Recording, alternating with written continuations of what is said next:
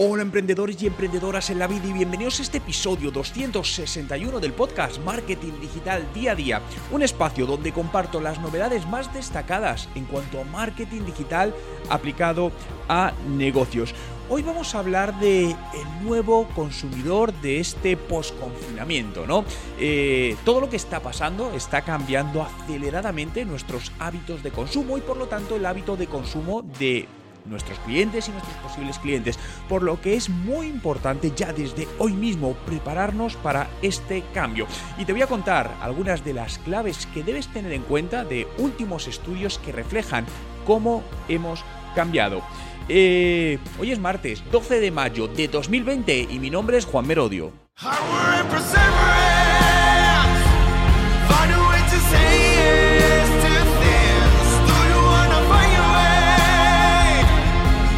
Y recuerda, no hay nada que no puedas hacer en tu vida. Conoce al nuevo consumidor después del confinamiento. Déjame hacerte alguna pregunta para reflexionar nosotros mismos. ¿Qué has cambiado en tu día a día? ¿Cómo ha cambiado tu percepción, por ejemplo, de la compra online? ¿Compras más ahora online que antes o vas a comprar más ahora online. Esto es un buen ejercicio porque al final, eh, al final el ser humano somos todos muy similares en esencia, ¿no? Por lo que la sensación que la mayoría, que nosotros mismos tenemos es lo que tiene la mayoría de la gente. Y la empresa de, datos de Nielsen ha realizado un, un estudio sobre el posconfinamiento, cómo el consumidor eh, va a cambiar, está cambiando sus hábitos de, consumo. Ya lo he dicho en anteriores ocasiones y lo hemos oído por mil sitios, ¿no? Eh, lo que está sucediendo ahora mismo, lo que ha provocado es una digitalización acelerada no solo de los usuarios, sino de las empresas, ya que se ven abocadas a tener que actualizarse rápidamente para poder, bueno, pues subsistir en esta nueva realidad, como muchas veces se, menciona, ¿no? Es curioso que además durante este último mes eh, se ha incrementado el volumen de empresas que me han contactado a nivel de la parte de consultoría digital de negocio para que les ayudemos a digitalizarse, para que les ayudemos a implantar procesos de venta online que hasta entonces tenían olvidados, ¿no? Porque se han dado cuenta de que ahora mismo, eh, bueno, y ya de aquí al futuro, para siempre, ¿no? Es decir, esto se ha acelerado y algo que a lo mejor iba a llegar, me invento, en unos tres años, pues está hoy aquí y tenemos que tomar hoy acción, ¿no? Y todo esto depende al final de los hábitos de consumo. Eh, las marcas, las empresas, los que nos dedicamos a, poner productos y servicios delante de los clientes, debemos estar al tanto de estas transformaciones en el hábito del consumo de nuestros clientes porque es la única manera de seguir llegando a ellos y seguir siendo relevantes y competitivos, sobre todo en mercados que están eh, muy saturados, ¿no?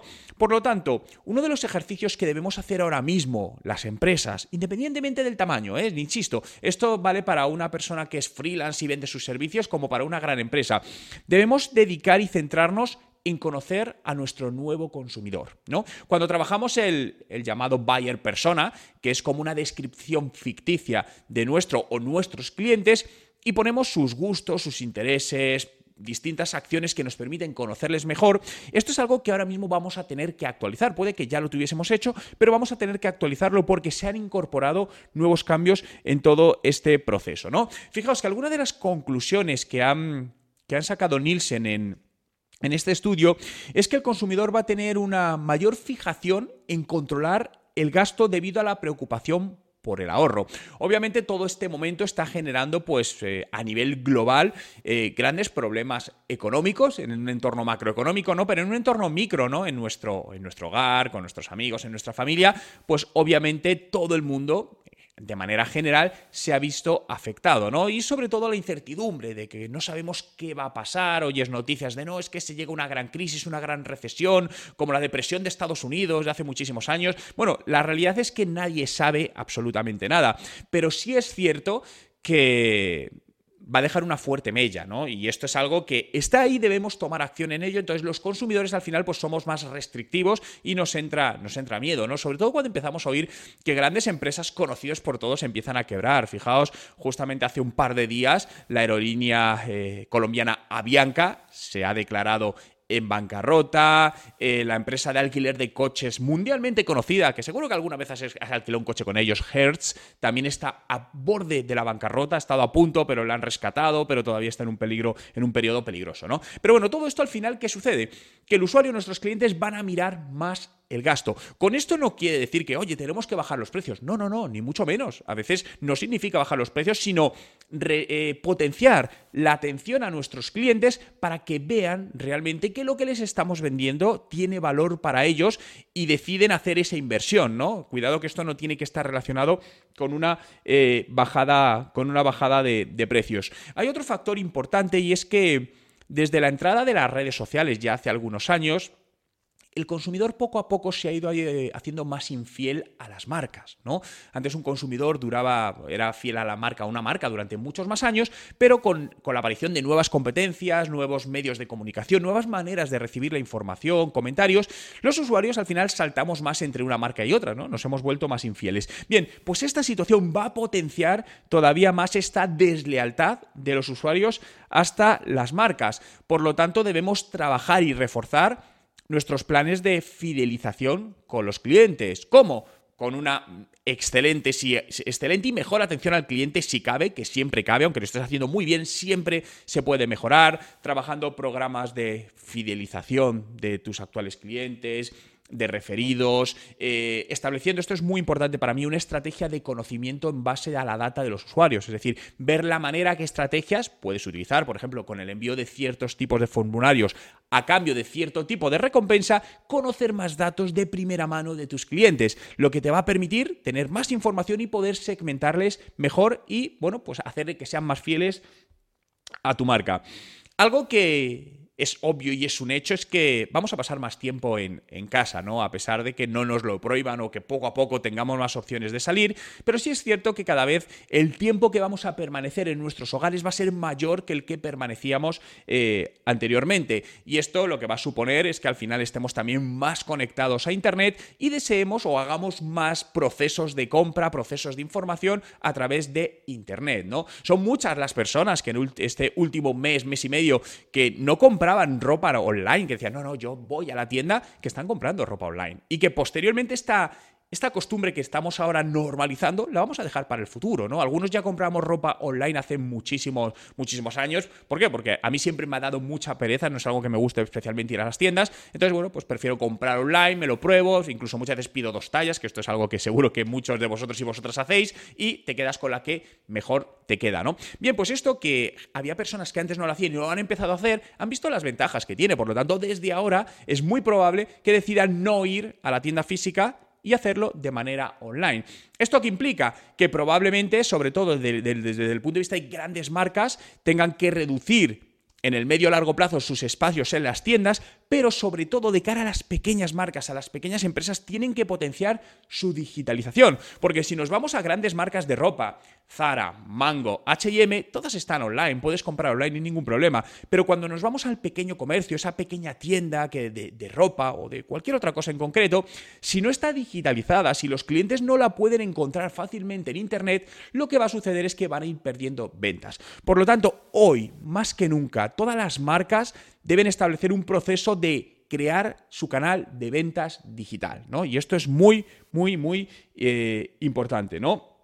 Fijaos que eh, uno de los datos también que sacaba eh, Nielsen es que durante, durante esta época que hemos vivido, el canal online ha experimentado un crecimiento del 86,6% obviamente es obvio, pero es algo que, es importante que tengamos en cuenta. Por lo tanto, hay muchas cosas que ahora mismo creo que si lo vamos a mirar en, en un entorno general, una de las claves que vamos a tener o de los grandes desafíos que vamos a tener todas las empresas, todas las marcas, todos los negocios, es crear nuevas cadenas de suministro más ágiles y digitales. Es decir, establecer más procesos a través de canales online, ya sean a través del ordenador o a través de una tablet o a través de un teléfono móvil.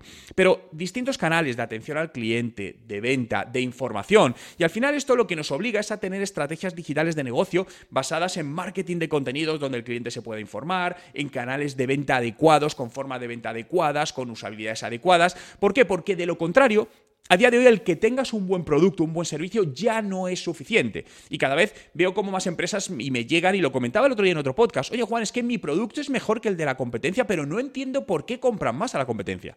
Es claro, hacen un mejor marketing que tú. Es decir, recuerda que el éxito de una marca en el medio largo plazo depende de tres factores. Tienes que ser bueno, que eso es el producto, tienes que aparentarlo y tienes que comunicarlo. Muchos se están quedando solo en el producto y obviamente tienes que tener un buen producto. Cuidado, con esto no quiero decir que no nos centremos en el producto. Por supuesto, debemos tener el mejor producto, pero no nos quedemos ahí. Metámoslo en las dos siguientes capas aparentarlo y comunicarlo para que los usuarios lo conozcan, que estamos ahí, por qué somos mejores, por qué nos deben elegir a nosotros frente a nuestra competencia, por qué deben comprar nuestra ropa, por qué deben ir a nuestro destino, por qué deben visitar nuestro hotel, por qué deben volar con mi aerolínea. Independientemente a lo que te dediques, debes establecer tu propuesta de valor diferencial. Muchas gracias a todos por estar ahí un día más, por hacer realidad este podcast. Síguelo en Spotify, busca Juan Merodio, dale a seguir y accederás a más de 1300 podcasts que ya están publicados. Y diariamente estaré contigo en un nuevo podcast ayudándote a conseguir mejores resultados en tu negocio digital a través del uso del marketing digital. Muchas gracias por estar ahí, cuidaros y nos vemos mañana.